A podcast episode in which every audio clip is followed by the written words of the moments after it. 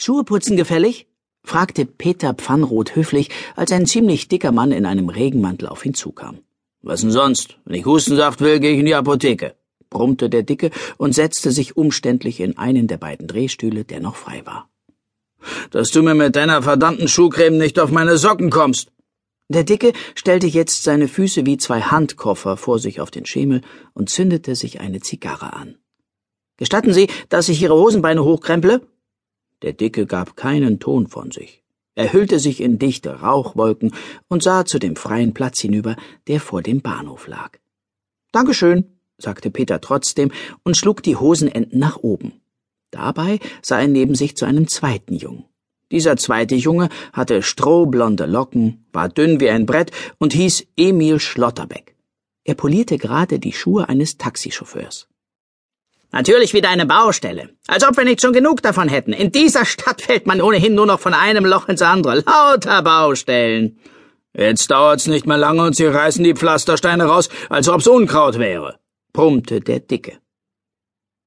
Vielleicht ist's aber auch nur Brennholz für die Handels- und Kreditbank, wagte Emil einzuwerfen.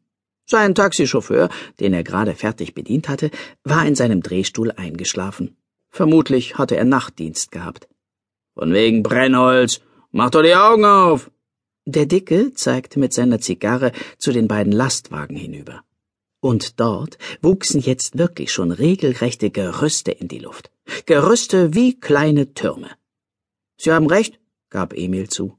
Es handelt sich wohl doch um eine Baustelle. Ich hab so ziemlich immer recht, sagte der kleine Dicke kurz und zog an seiner Zigarre. Dabei sah er jetzt auf seine Schuhe, und sein Gesicht wurde immer freundlicher dabei. Nicht schlecht, lobte er. Die glänzen wie neu. Dabei kriegen sie erst noch den letzten Schliff, stellte Emil fest. Er hatte sich gemütlich zurückgelehnt, die Hände in die Hosentaschen gesteckt und sah zu, wie Peter jetzt Schwung holte. Ein paar Mal ging es blitzschnell über die linke, dann über die rechte Schuhspitze. Und dann kam es zum Schluss. Und als Höhepunkt sozusagen, das Poliertuch flog in die Luft, schlug einen regelrechten Salto und landete mit einem deutlichen Knall wieder in Peters Händen. Mein Herr, Sie sind rasiert. Peter grinste und verneigte sich. Wirklich nicht schlecht. Vor allem der Knall am Schluss. Was habe ich zu bezahlen? Ein Groschen pro Schuh macht zwanzig Pfennige, sagte Peter. Und für den Knall einen Groschen dazu macht dreißig.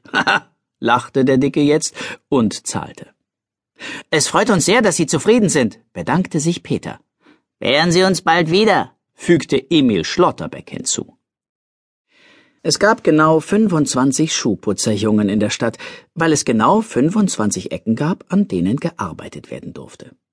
Zum Selbstschutz hatten sich die 25 regelrecht organisiert. Neuaufnahmen gab es nur, wenn einer der Jungen eine Lehrstelle antrat oder aus irgendeinem anderen Grund ausschied. Das war dann auch die einzige Möglichkeit, um einen weniger günstig gelegenen Arbeitsplatz gegen einen besseren einzutauschen. Denn ein neuer musste sich natürlich erstmal mit der schlechtesten Ecke zufrieden geben. Das Revier am Hauptbahnhof war das Beste, schon weil dieser Hauptbahnhof mitten im Zentrum der Stadt lag. Aber schließlich war Peter Pfannroth ja auch der Chef der Jungen und Emil Schlotterbeck sein Stellvertreter. Auf dem Bahnhofsvorplatz fuhr jetzt ein dritter Lastwagen vor. Ein paar Männer machten sich sofort an der Laderampe zu schaffen und turnten dann hoch. Sie schienen es höchst eilig zu haben. Aber mit Baustelle hat das nichts zu tun, überlegte Emil Schlotterbeck. Ganz deiner Meinung, Sheriff.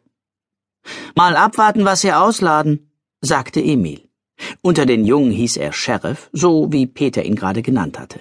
Das kam von Emils Begeisterung für Wildwestfilme. Allerdings musste der Held dieser Filme immer ein Sheriff sein, ein Mordskerl, vor dem die gefährlichsten Banditen schon türmten, wenn nur sein Schatten um irgendeine Ecke bog.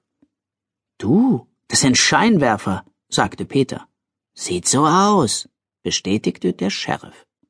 Tatsächlich wurden drüben aus dem neuen Lastwagen jetzt sehr vorsichtig riesige schwarz lackierte Blechkessel ausgeladen, deren Vorderseiten glänzende Glasflächen hatten.